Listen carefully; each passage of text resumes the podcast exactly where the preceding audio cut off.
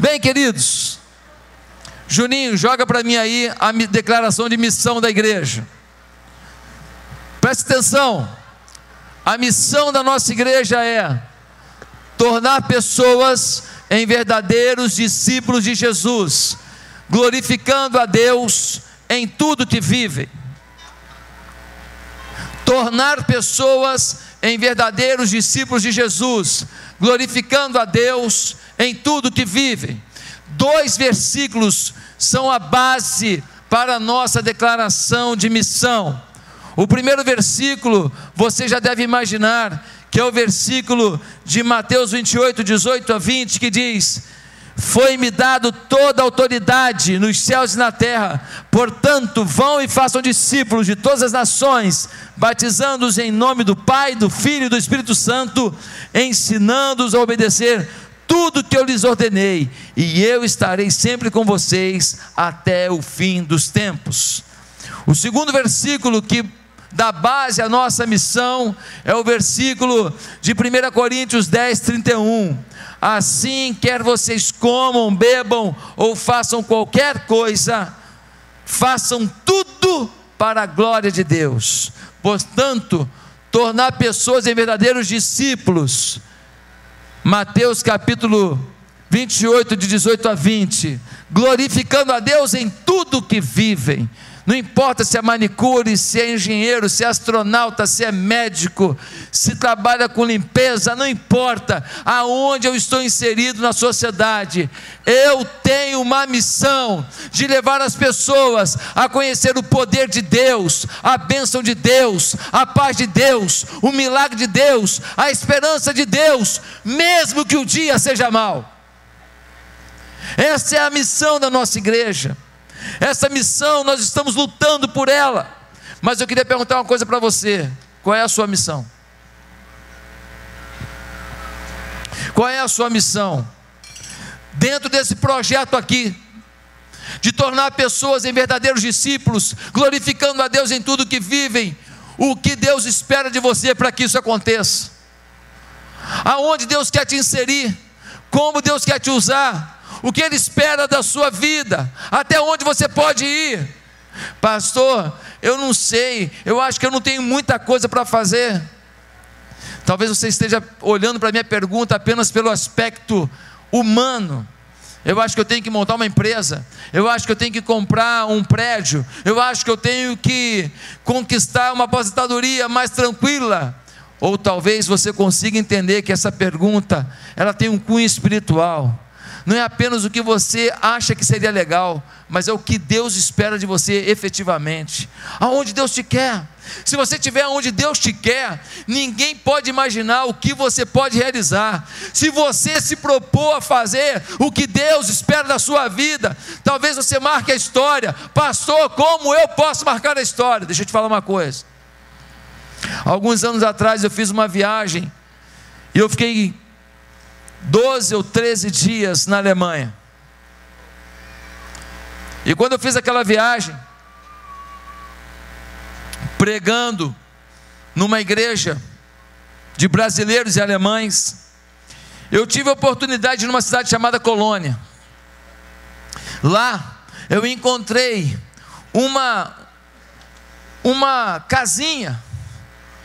E eu descobri que naquela casinha Karl Marx começou um jornalzinho, apregoando seus pensamentos comunistas. Pensamentos que se provaram ineficientes pelo mundo afora, mas pensamentos que passaram e continuam a avançar pelo mundo ainda hoje. Um homem com um jornalzinho numa casinha pequenininha alcançou o mundo com sua ideologia. Nessa mesma viagem, eu ouvi falar muito de Hitler.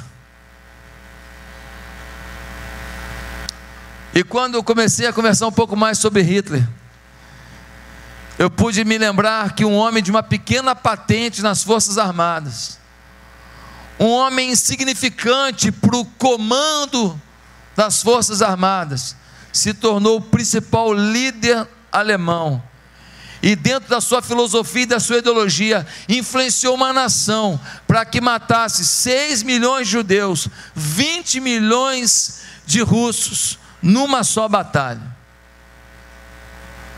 Nessa mesma viagem, eu visitei a casa de Martinho Lutero. Eu vi a casinha onde Lutero ele estudou, ele pesquisou. Eu vi a bancada onde Lutero pregou, ensinou na universidade. Aquele homem que descobriu que a Bíblia estava sendo vilipendiada. Aquele homem que descobriu que estavam pregando um, uma doutrina que não era a Bíblia. Por exemplo, pregavam que para você ter perdão de pecado, bastava você comprar um papel com o carimbo do Papa. Aí a pessoa comprava um papel e não se arrependia, e não era perdoado, e não tinha a paz do perdão. E Lutero falou: está errado. E ele pegou 95 teses e fixou na porta da igreja da Catedral de Westminster. Meus irmãos, aquele Martinho Lutero traduziu a Bíblia em dez semanas, do grego para o alemão, o Novo Testamento, desculpa. Um homem, em dez semanas, não existia a língua alemã, existiam, existiam alguns dialetos germânicos. Quando ele pega o melhor de cada dialeto e forma o Novo Testamento, surge a língua alemã com um homem. Há poucos dias nós comemoramos os 500 anos da reforma protestante. Essa reforma trouxe para o mundo a visão de que o homem pode produzir, pode trabalhar, pode empreender, pode dar emprego. Até então a filosofia era: manda os poderosos e todo mundo que se curve e que viva na miséria, porque o cristão tem que ser um miserável. É ruim, hein? O cristão pode empreender, avançar, para que tenha condições de ajudar alguém, para que tenha condições de dar.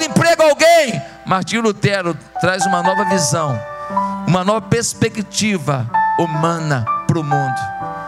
Três homens, dois provocaram muito mal, um provoca um bem incrível. Qual a diferença entre eles? A diferença na mão de quem eles estavam. A diferença, Felipe Braz, é na mão de quem você está. Pastor Claudia, a diferença é na mão de quem você está. Gente pequena que nem a gente, gente limitada que nem a gente, gente frágil que nem a gente, nas mãos de Deus, nas mãos de Deus, pode fazer coisas que a gente nunca imaginou. É assim que eu vejo essa igreja. Por isso, hoje, eu quero falar sobre o tema: Você tem uma missão, não fuja. Você tem uma missão, não fuja. Abra sua Bíblia em Jonas, capítulo 1. Jonas, profeta Jonas, capítulo 1. Eu tenho que acelerar aqui. E eu queria que você abrisse a sua Bíblia rapidamente. Amós, Obadias, Jonas, Miqueias. Vê se acha aí, no finalzinho do Velho Testamento. Jonas, no capítulo 1, conta a história de um profeta chamado por Deus para pregar numa cidade chamada Nínive, uma cidade assíria, uma cidade que era a capital da Síria. E Jonas não quis ir para esse lugar. Por que, que ele não quis? Porque o povo era ruim. Pensa no povo ruim. O povo de Nínive. Um povo que, quando conquistava pessoas numa guerra, ai de quem caísse na mão dos assírios. Eles eram cruéis, gostavam de ver sofrimento. E Jonas tem uma revolta com esse povo. E Jonas quer que eles se danem e que eles sigam para o quinto de los infernos. Jonas quer que eles se danem. E Deus fala para ele: vai para Nínive, vai pregar para esse povo ruim, vai pregar para esse povo que aprontou, vai pregar o evangelho do arrependimento para esse povo que fez tanta coisa ruim. Ele fala: Eu não vou, não. Vamos ver o que acontece. Capítulo 1 de Jonas. A palavra do Senhor veio a Jonas, filho de Amitai, com esta ordem Vá depressa à grande cidade de Nínive e pregue contra ela, porque a sua maldade subiu até a minha presença. Mas Jonas fugiu, fugiu da presença do Senhor, dirigindo-se para Tarsis, desceu à cidade de Jope, onde encontrou um navio que se destinava àquele porto. Depois de pagar a passagem, embarcou para Tarsis para fugir do Senhor. O Senhor, porém, fez soprar um vento forte sobre o mar, e caiu uma tempestade tão violenta que o barco ameaçava arrebentar-se. Todos os marinheiros ficaram com medo e cada um clamava ao seu próprio Deus. E atiraram cargas ao mar para tornar o navio mais leve. Enquanto isso, Jonas, que tinha descido ao porão, se deitara, dormia profundamente. O capitão dirigiu-se a ele e disse: Como você pode ficar aí dormindo? Levante-se e clame ao seu Deus. Talvez ele tenha piedade de nós e não morramos. Então os marinheiros combinaram entre si: vamos lançar sortes para descobrir quem é o responsável por esta desgraça que se abateu sobre nós. Lançaram sortes e a sorte caiu sobre Jonas. Por isso lhe perguntaram: diga-nos quem é o responsável por esta calamidade? Qual é a sua profissão? De onde você vem? Qual é a sua terra? A que povo você pertence? Jonas respondeu: Eu sou hebreu, adorador do Senhor o Deus dos céus e que fez o mar e a terra. Então os homens ficaram apavorados e perguntaram: O que foi que você fez? Pois sabiam que Jonas estava fugindo do Senhor, porque ele já lhes tinha dito.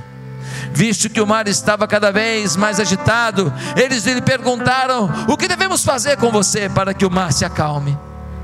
Respondeu ele: Peguem-me e joguem-me no mar e ele se acalmará, pois eu sei que é por minha causa que esta violenta tempestade caiu sobre vocês. Ao invés disso, os homens se esforçavam ao máximo para remar de volta à terra, mas não conseguiram, porque o mar tinha ficado ainda mais violento. Eles clamaram ao Senhor: Senhor, nós suplicamos, não nos deixe morrer, por tirarmos a vida desse homem não caia sobre nós a culpa de matar o inocente, porque tu, ó Senhor, fizeste o que desejavas. Em seguida pegaram Jonas e o lançaram ao mar, enfurecido, e este se aquietou. Ao verem isso, os homens adoraram o Senhor com temor, oferecendo-lhe sacrifício e fazendo-lhe votos. O Senhor fez com que um grande peixe engolisse Jonas, e ele ficou dentro do peixe três dias e três noites.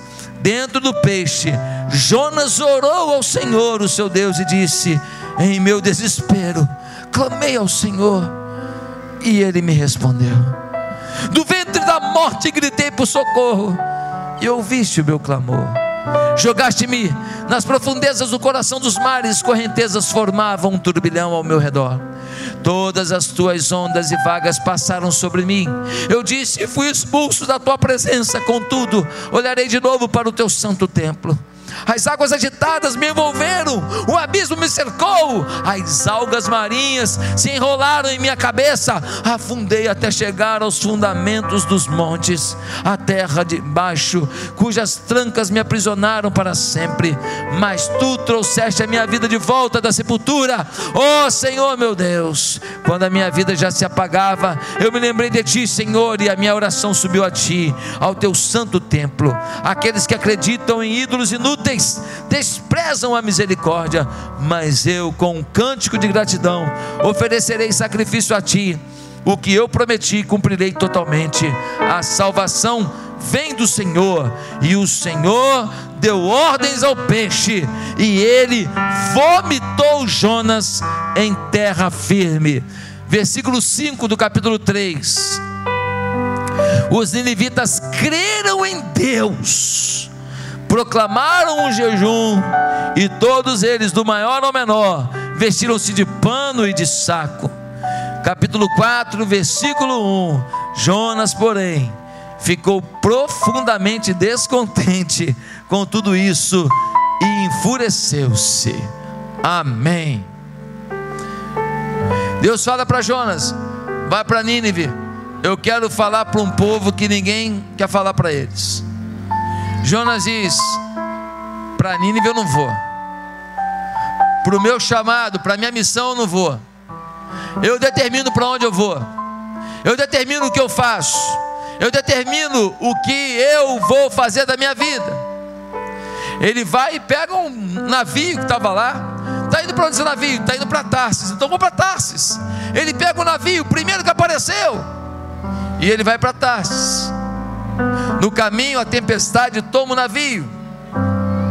Todo mundo, cada um clamando ao seu Deus. Um pede a um Deus assim, o outro a um Deus assado. Cada um clamando ao Deus que acredita.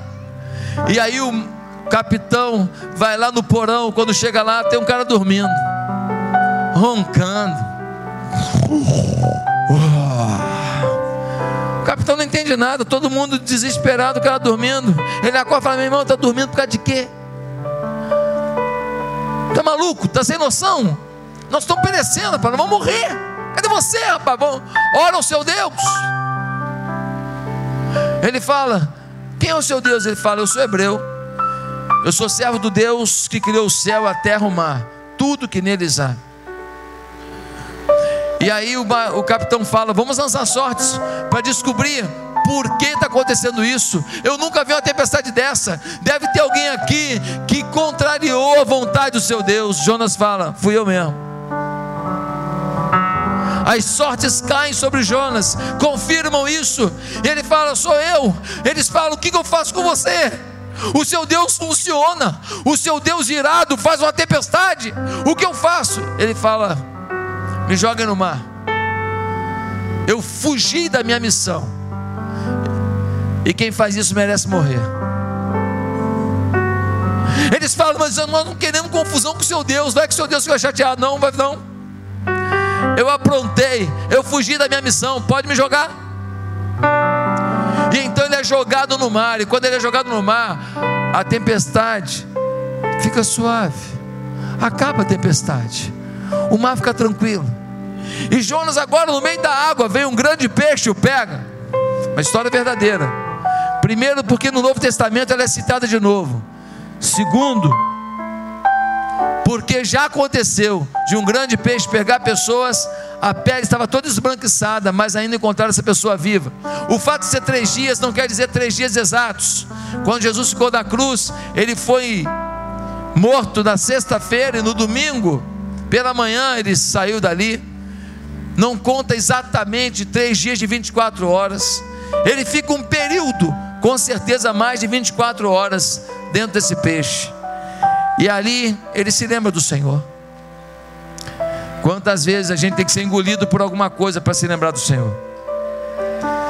Quantas vezes é um peixe cheio de alga por dentro, com um cheiro de peixe morto por dentro? um fedor horrível, uma situação difícil. Quantas vezes é uma grande dor, quantas vezes só quando a gente vai muito fundo, tem gente que se cair aqui na terra não é suficiente, só abaixo do nível do mar para aprender a lição. E o peixe leva ele abaixo do nível do mar, não tem como descer mais. É lá que ele encontra o Senhor, é lá que ele descobre que existe um Deus e ele faz uma oração. Se eu sair dessa, eu vou cumprir a minha missão. Peixe não estava nem um pouco satisfeito, porque a gente que não cumpre missão dá ânsia de vômito. Gente que não produz para Deus, produz ânsia de vômito, porque Deus nos dá tudo para a gente servir. Se a gente não serve, é porque a gente não quer. Pastor, mas a minha vida é tão difícil. Ei, Deus não está pedindo para você servir na facilidade. Deus está pedindo para você servir. E o peixe vomita Jonas, mas vomita onde? Em terra firme. E ele vai para Nínive pregar. Ele chega em Nínive, pensa num cara pregando com raiva. Esse povo cruel, esse povo que maltrata as pessoas quando prende algum prisioneiro de guerra esse povo idólatra, tem um monte de deuses, esse povo pagão, eu quero que eles se lasquem, mas já que tem que pregar, eu vou pregar. E a mensagem de Jonas era a seguinte: Ei, a notícia é para vocês. Em alguns dias, vocês vão para o quinto dos infernos. Deus está chateado com vocês, vai arrebentar com vocês. Vocês vão morrer, vocês vão sofrer, vocês vão ficar o resto da vida no inferno. Vocês vão ver só, tudo que vocês fizeram de ruindade, vocês vão pagar por isso. E Jonas prega esse sermão, pensa num sermão amoroso. Pensa num sermão carinhoso. Jonas pega o pior sermão já pregado na terra e tem o melhor resultado que já se teve na terra. Sabe por quê? Porque estava cumprindo a sua missão. Ele faz esse sermão, o pessoal vai falar com o rei. O rei fala: É verdade, nós estamos bagunçando mesmo. Nós estamos aprontando mesmo. Se fosse em Bangu, talvez alguém diria: Eu acho que a gente roubou demais mesmo. Eu acho que a gente exagerou mesmo. Três coisas aconteceram antes desse momento. Duas pestes tomaram Nínive, duas epidemias, e uma outra coisa que aconteceu foi um eclipse do sol que fez com que dia virasse noite, e aquilo assustou muito Nínive em 700, mais ou menos 760 antes de Cristo. Essas duas epidemias, 765 e 759 e o eclipse em 763 a.C. Esses três eventos assustaram muito. Alguns acreditam que essas dores que eles passaram, esses sustos, mexeram com o coração dos ninivitas, preparando-os para ouvir a mensagem do Evangelho. Quando Jonas pregou, pregou para um povo que já está mexido, pregou para um povo que estava sofrido, pregou para um povo que estava assim dizendo: Olha, nós temos que consertar a nossa vida, alguma coisa não está certa, estamos adorando ao Deus errado, estamos fazendo algo que não é o melhor. E aí vem Jonas e prega, diz a Bíblia que a cidade inteira se converteu, sabe quantos eram? 120 mil pessoas. 120 mil pessoas se arrependem. O rei bota roupa de saco. Ele tira as vestes de rei e bota aquela roupa de saco de batata. Bota cinza no seu trono, senta na cinza, ele se humilha. Meus amados irmãos, que coisa tremenda. Que coisa impressionante. Mas a vida de Jonas nos ensina algumas lições. E a primeira lição que ele nos ensina é como vive quem não está cumprindo a sua missão. Você está cumprindo a sua? Como vive quem não está cumprindo a sua missão? Primeira coisa que acontece: a pessoa tenta muitas coisas, mas nada traz a realização interior que busca. Eu conheço gente que está ganhando dinheiro a roda. Eu conheço gente que está ficando famoso, eu conheço gente que está fazendo curso, está conseguindo diploma, mas não está realizado. Quando acaba o mestrado, fala, agora vou fazer o doutorado. Acaba o doutorado, fala, vou fazer o pós-doutorado. Acaba o doutorado, fala assim, vou fazer um curso de culinária. Eu tenho que aprender a fazer uma comida. Por quê? Porque o estudo, o dinheiro, a honra, o prazer a vitória financeira, nada disso preenche o coração. Jonas é um homem que viaja sem projeto. Vou para Tarsis fazer o quê? Nem ele sabe. Nem ele sabe. Ele não sabe o que vai fazer lá. O desobediente se perde. O desobediente perde os projetos de Deus. Fracassos pessoais podem levar você a querer, inclusive, a morte. Há um momento em que Jonas vai dizer: Eu quero morrer. No versículo 12 ele diz: Me joguem no mar, eu tenho que morrer mesmo. Eu não sei para que, que eu estou aqui. Deus me mandou fazer uma coisa, eu não fiz. É melhor morrer. Quantas pessoas que não estariam em depressão, quantas pessoas que não estariam na tristeza, se apesar das lutas que vivem, estivessem servindo ao Senhor. Quantas pessoas que ressignificariam suas vidas, dariam um novo sentido para suas vidas, se em meio às suas lutas do dia a dia, estivessem investindo em cumprir uma missão para Deus. A segunda coisa que acontece com você, quando você não está cumprindo a sua missão, é que você administra mal sua liberdade. Você administra mal sua liberdade. Dá uma olhada. Ele preferiu fugir. Deus fala: vai para Nínive. Mas eu tenho liberdade. Eu vou para onde eu quero. Eu faço o que eu quiser. Ele decide ir para Tarsis. Ele pega o navio, segue em outro rumo. Jonas queria executar para Deus apenas o que era mais fácil. Não queria pregar para gente de quadrilha não queria pregar para gente fedorenta, não queria pregar para gente que vivia nas boates e nos carnavais e que andava pelado por aí. Não queria pregar para gente idólatra que ria da fé cristã. Não queria pregar para gente que humilhava os cristãos, que falava mal dos cristãos na televisão. Não, ele queria escolher para quem pregar. Será que é você? Jonas não consegue amar os diferentes, só os iguais. Gente com valores diferentes e posturas diferentes, ele evita. Ele só prega para quem pensa como ele, para quem é cheirosinho como ele, bonitinho como ele, para quem não discorda dele, para quem não tem uma ideologia que afronta o que ele pensa, para quem acredita no que ele entende que é o mais importante. Ei, quem é que nós estamos amando nessa cidade maluca? Será que nós estamos amando os precursores dessas ideologias malditas, como ideologia de gênero? Será que nós somos capazes de amar essas pessoas que afrontam nossas famílias?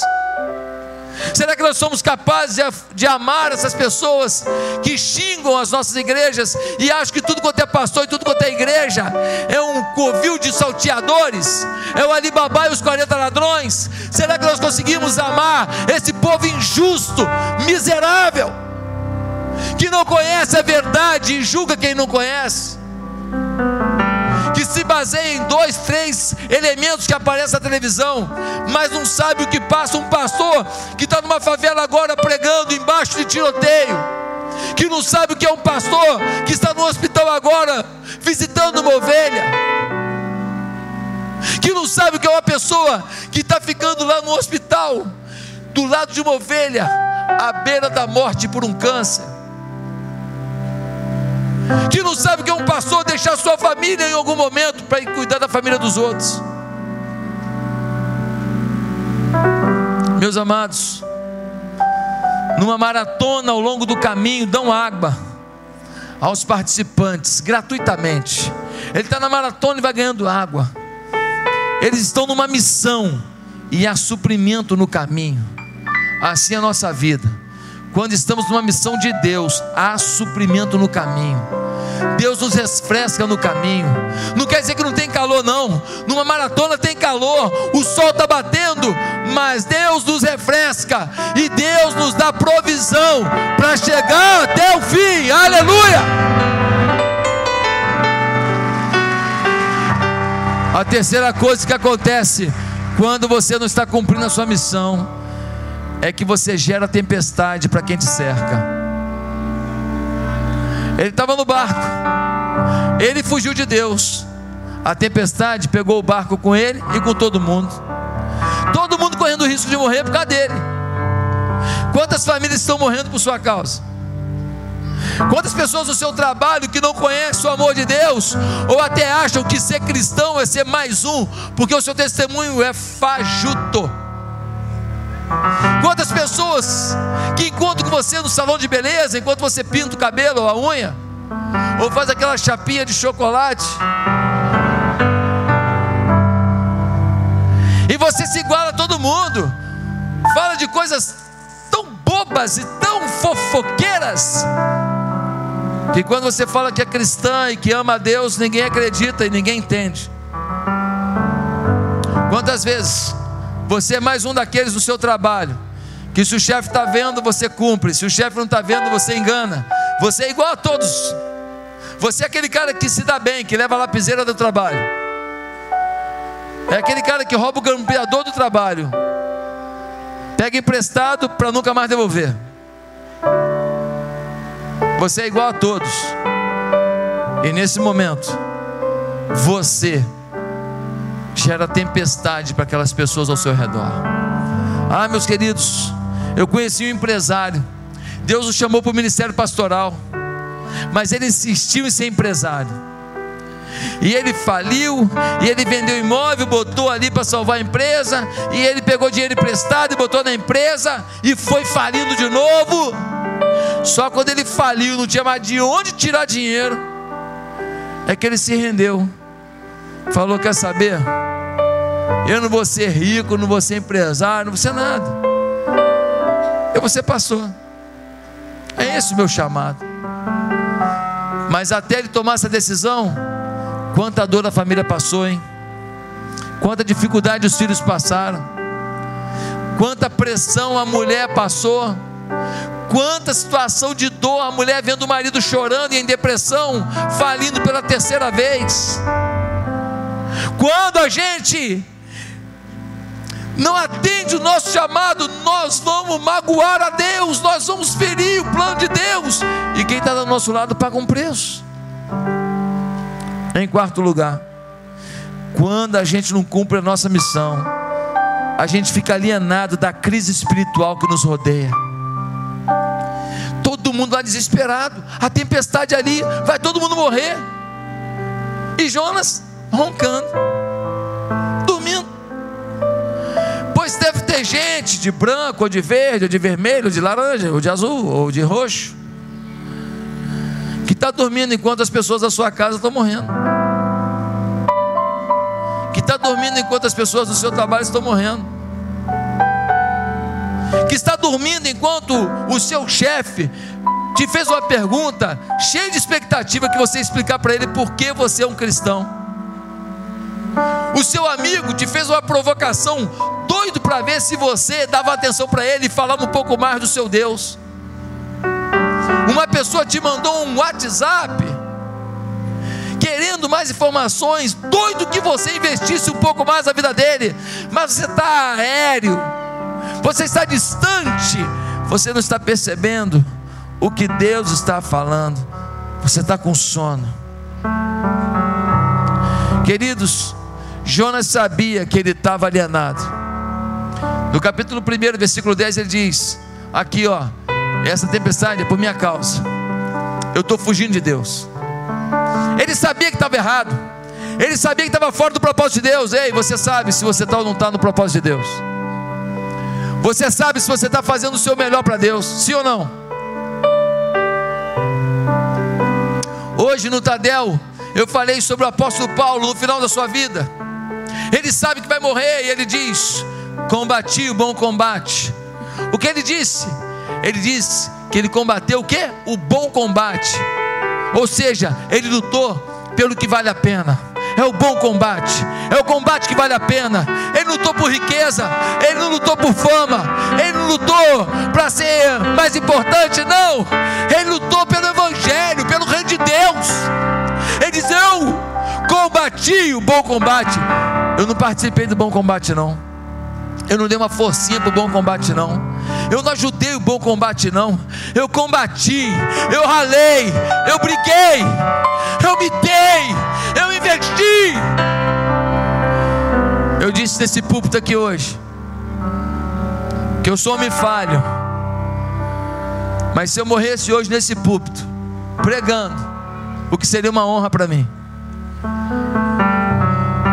Eu diria para você que eu combati o bom combate. Eu não fiz mais porque eu não fui competente. Eu não fiz mais porque eu sou muito limitado. Mas eu não ofereço para Deus nada que não seja o meu melhor.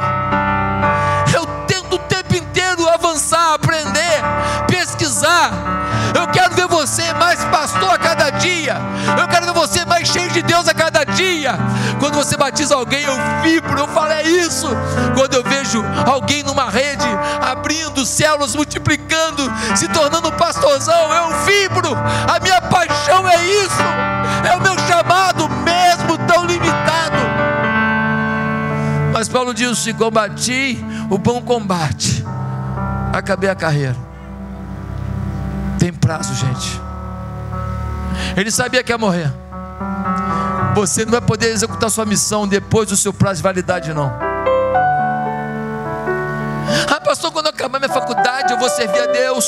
Quando acabar o mestrado, eu vou servir a Deus. Quando a minha empresa estiver faturando 2 milhões de dólares, eu vou servir a Deus. Quando eu mudar de casa, eu vou servir a Deus. Quando eu quitar meu apartamento, eu vou servir a Deus. Ei, vai contar história para outro. Tem gente que nem casa própria tem. Tem gente que não tem carro. Tem gente que não tem nem o dinheiro garantido mês, porque ele é autônomo e está servindo a Deus. Para de desculpa. Para de mentir para você mesmo. Se você não está servindo a Deus com o seu melhor, é porque você não decidiu isso ainda. Você não tomou posição, você está fugindo da sua missão. Em quinto lugar, quando você não cumpre a sua missão, você nunca usufrui do poder de uma vida de oração. Você nunca sabe o que é o poder de uma vida de oração. Jonas está no barco. Um está orando para Baal, o outro está orando para Moloque, o outro está orando para lá, qualquer coisa porqueira, qualquer lá. Cada um orando o que sabe. O único que é servo de Deus não está orando.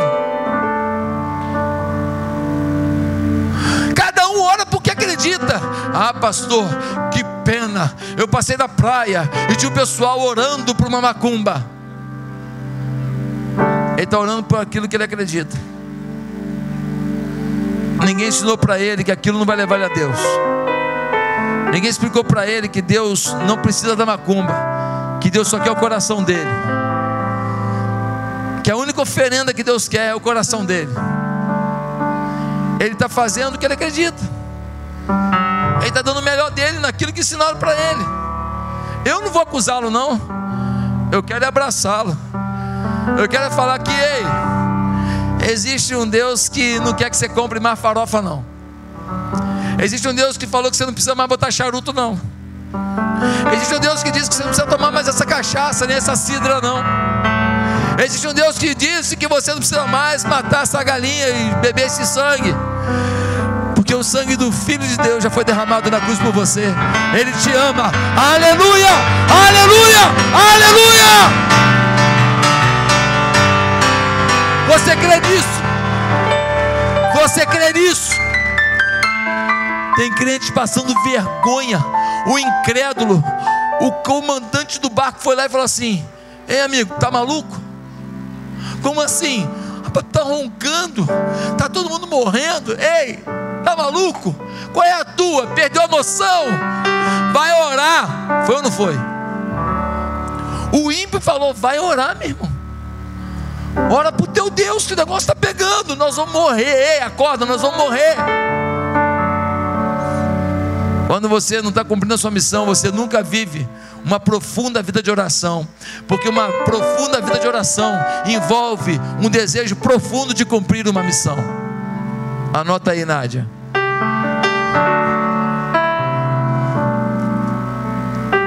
Em último lugar, quando você não cumpre a sua missão, você perde a sua credibilidade. Um profeta de Deus, hein? Um homem de Deus, hein? Um homem chamado por Deus. Agora, humilhado num barco.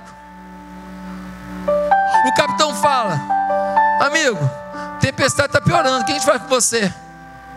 Ele fala, irmão, estou todo errado, me joga na água. O servo de Deus, chamado por Deus, o milagre de Deus, o bomba atômica de Deus, a bola de fogo de Deus, a chama de Deus, o satélite de Deus, o vulcão de Deus, agora apagadinho, joga na água. Eu não sirvo para nada, cara. Eu fugi da minha missão. Meus irmãos, Como entrar no propósito de Deus hoje aqui? Três sugestões, quatro sugestões. Primeiro, ative a sua vida de oração. Separa meia horinha, uma horinha por dia, pelo menos, para orar. Para ler Bíblia orar, ler Bíblia orar, ler Bíblia e orar, escutar um louvor, ler Bíblia e orar, escutar um louvor. Um com Deus, ative a tua vida de oração. Irmãos, eu nunca precisei tanto de oração na minha vida. Ore por mim. Ore por essa igreja. Ore pelos líderes dessa igreja. Um ano de conquistas. Nós pagamos a última prestação e a maior intermediária do terreno. Passamos de mil batismos no ano. Abrimos igrejas. Mas um ano de grandes lutas. Que não devem nos fazer sucumbir. Antes, devemos nos prostrar e orar. Segunda coisa, reconheça o papel de Deus na sua vida, Ele é tudo.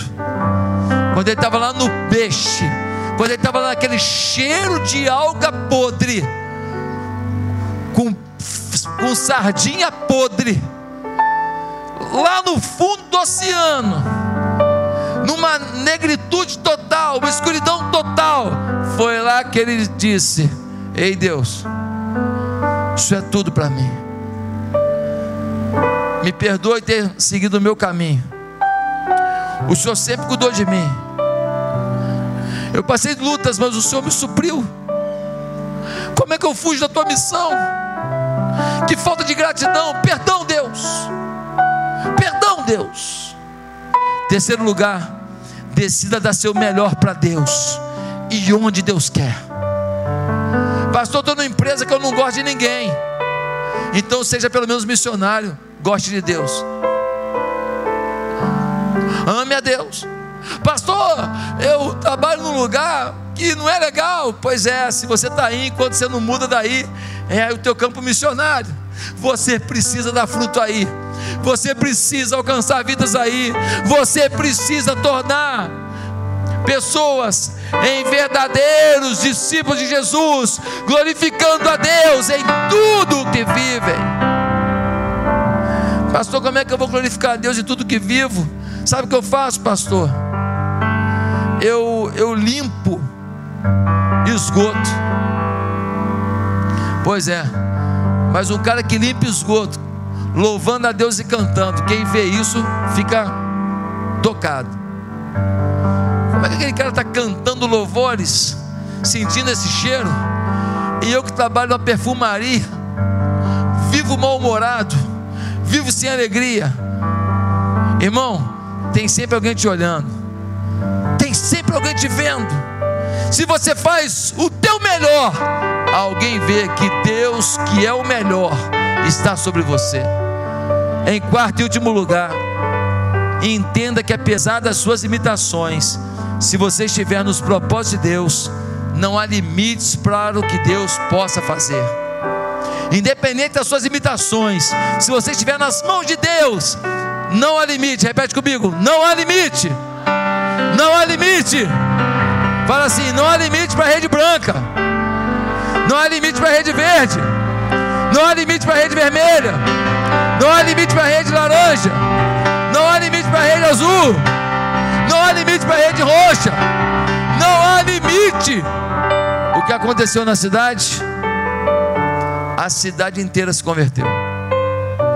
120 mil conversões. Eu queria ser um pregador assim. 120 mil. No capítulo 3, a partir do versículo 10, você vai vendo aqui: os inivitas creram em Deus, proclamaram um jejum, e todos eles, do maior ao menor, vestiram-se de pano de saco. Meu Deus, os caras se converteram, já começaram a jejuar. Os caras acabaram de se converter falaram: aqui, se é para ser convertido, é para ser cheio do Espírito Santo. Nós vamos jejuar, nós vamos clamar, nós vamos buscar, meu Deus. Olha a profundidade dessa conversão. Meus amados, quero concluir perguntando a você: Você já se arrependeu dos seus pecados? Você já tomou a decisão de servir a Deus de todo o coração? Você está fugindo da sua missão ou você assumiu uma missão? Pastor, mas eu sou empresário. Eu ganho 50 mil por mês. Às vezes eu penso que eu fui chamado para ser pastor. Como é que eu vou largar 50 mil para ser pastor? Ué, confiando.